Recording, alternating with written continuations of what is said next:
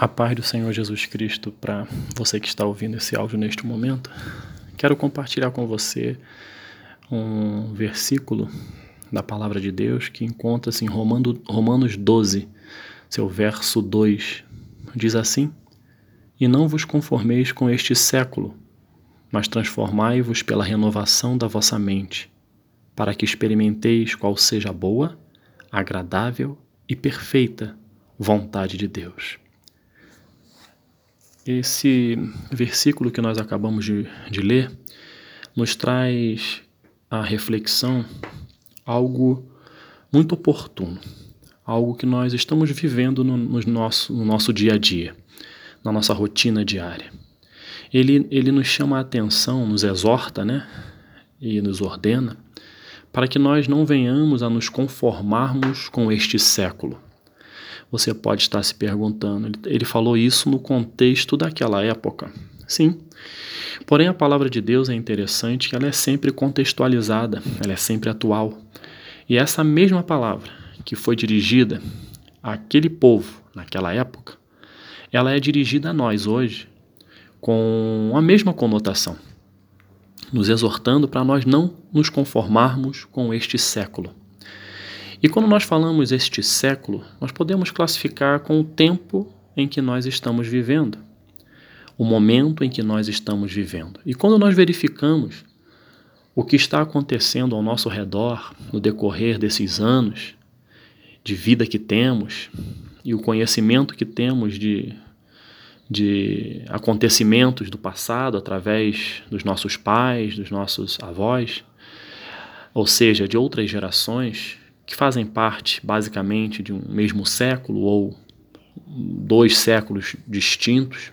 Enfim, nós conseguimos verificar, observar o que está acontecendo nos nossos dias. Por que, que Deus, através da Sua palavra, fala para nós não nos conformarmos com este século? É porque este século em que nós estamos vivendo, infelizmente, é um século onde os valores estão invertidos. Aquilo que é certo passa a ser errado. Aquilo que é errado passa a ser certo. Existe uma relativização da verdade. Tudo é verdade. Ou seja, tudo que está acontecendo hoje, o Senhor nos exorta. Preste atenção no que está acontecendo, meu filho, e verifique como as coisas não estão andando bem.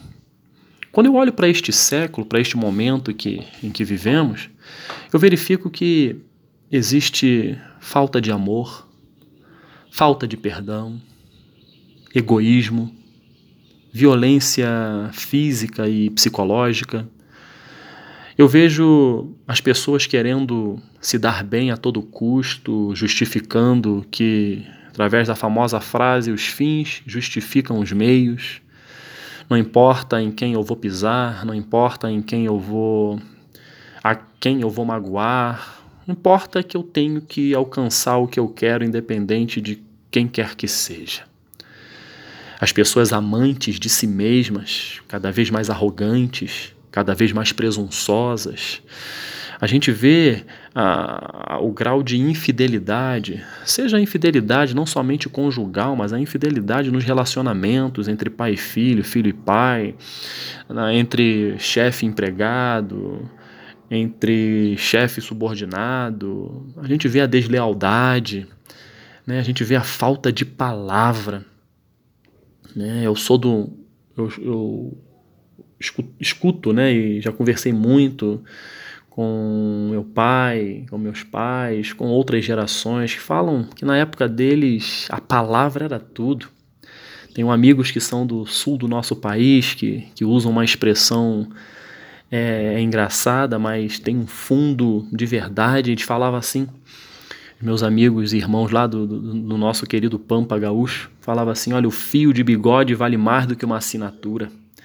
Isso significa que a palavra, o compromisso daquilo que você prometeu, você vai cumprir porque é uma palavra, e a gente vê que hoje em dia isso não tem mais. As pessoas é, falam e depois dizem que não falaram, se comprometem e depois dizem que não se comprometeram. Este século também eu verifico o alto grau de ansiedade, o alto grau de doenças da alma. Eu vejo tudo isso, caro ouvinte, neste século. e Deus fala para mim e para você: olha, não vos conformeis com isso. Não vos conformeis com tudo isso que vocês estão vendo que está errado. Não é normal. Não vos conformeis. Só que quando Deus fala para nós não nos conformarmos, Ele está nos dando uma, uma ordem de alerta. Você tem que fazer algo. E o que, que você tem que fazer? É só não se conformar, ser um, um inconformado constante? Não. Nós temos que renovar a nossa mente. Renovar a nossa mente não como o mundo secular orienta. Ah, as coisas estão evoluindo, temos que renovar. Não. Renovar nossa forma de pensar não é, não é por aí. O que está escrito na palavra de Deus é para que a gente venha renovar a nossa mente em Deus. Por quê? Porque a palavra de Deus, ela se renova a cada manhã. Ela é sempre atual. Ela é sempre nova. Quando nós renovamos a nossa mente em Cristo, a gente não vai se conformar com estas coisas. E nele nós vamos ter as ferramentas para combater esses, essas situações negativas que eu citei. Né? O mal que assola a nossa humanidade. E essa renovação de mente parte do pressuposto em que você vai buscar a Deus em oração, em meditação da Sua palavra, né, em escutar louvores que edifiquem a sua vida. Quando você medita na palavra de Deus e vê as diversas histórias bíblicas, né, que nós que cremos na palavra sabemos que elas foram reais e são atuais, elas nos impulsionam a viver. Elas nos mostram o caminho correto a seguir. Ela nos, ela, essa palavra nos ensina sobre o caráter de Deus, o caráter de Cristo. Eu vi um filme uma certa vez que dizia assim: o nome do filme era Em Meus Passos, o que faria Jesus? É, se eu me deparo com alguém necessitando da minha ajuda, o que, que Jesus, e eu tenho condições de ajudá-lo, o que Jesus faria se estivesse no meu lugar? Será que Jesus Cristo usaria de palavras violentas, né, que afetaria o psicológico das pessoas? Será que Deus seria, Jesus Cristo seria infiel no seu relacionamento com os seus discípulos? Será que Jesus seria desleal? Será que Jesus Cristo faltaria com a palavra para com aqueles, para com aqueles que ele teve contato? Será que Jesus Cristo é, aprovaria, ou melhor, faria os fins justificam os meios? Eu vou me dar bem de qualquer maneira? É por isso que ele nos orienta a não nos conformarmos com este mundo e renovarmos a nossa mente. A renovação é algo constante. Dia após dia eu tenho que estar me, é, me alimentando da palavra de Deus, do caráter de Cristo, para que eu possa me, é, para que eu possa me contrapor a essas, a essas situações ruins do nosso século, da nossa década. E o interessante é que quando eu entendo que eu, eu, tenho que, eu não posso me conformar com este século e que eu tenho que renovar a minha mente em Deus, em Cristo, a palavra nos diz que eu vou experimentar a vontade de Deus na minha vida. E qual é a vontade de Deus para a minha vida e para a sua vida?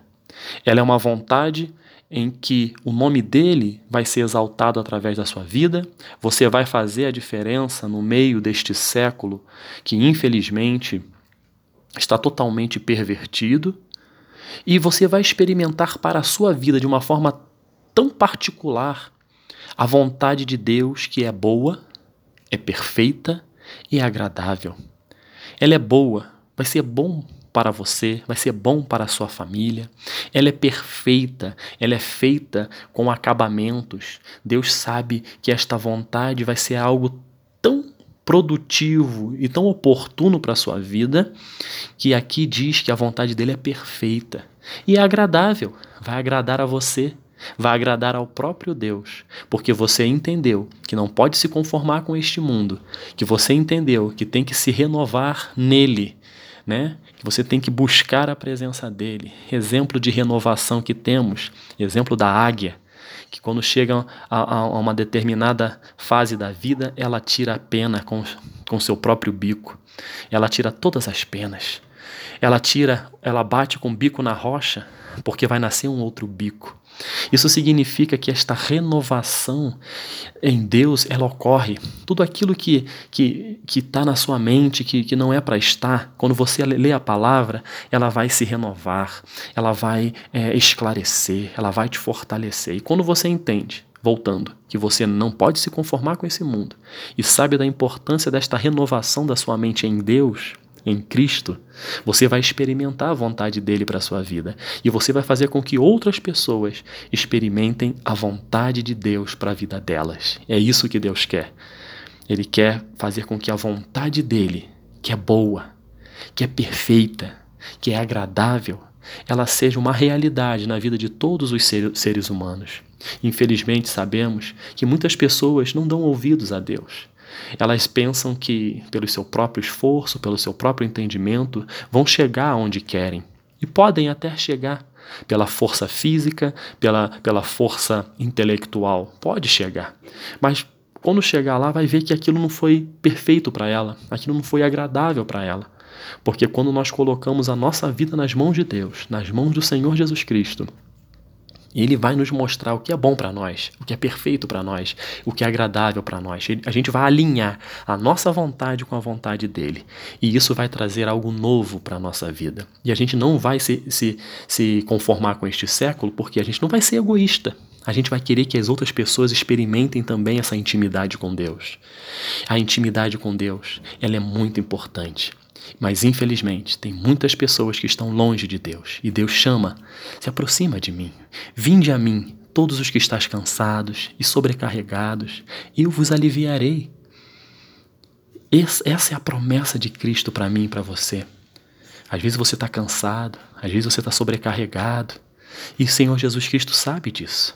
E ele fala: Por isso, vinde a mim, experimenta a minha vontade, que é boa e perfeita agradável para a sua vida. Vinde a mim, você que está cansado, você que está sobrecarregado, ore, conversa comigo, porque eu vou te aliviar, eu vou te dar o escape que você tanto precisa e sonha.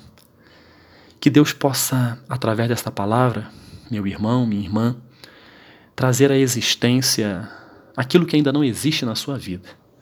Trazer à existência a, a, consciência de que, através do Espírito Santo, a consciência de que você precisa se aproximar de Deus.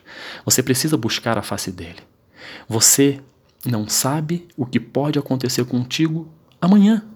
A sua vida não está no seu controle. A minha vida não está no meu controle.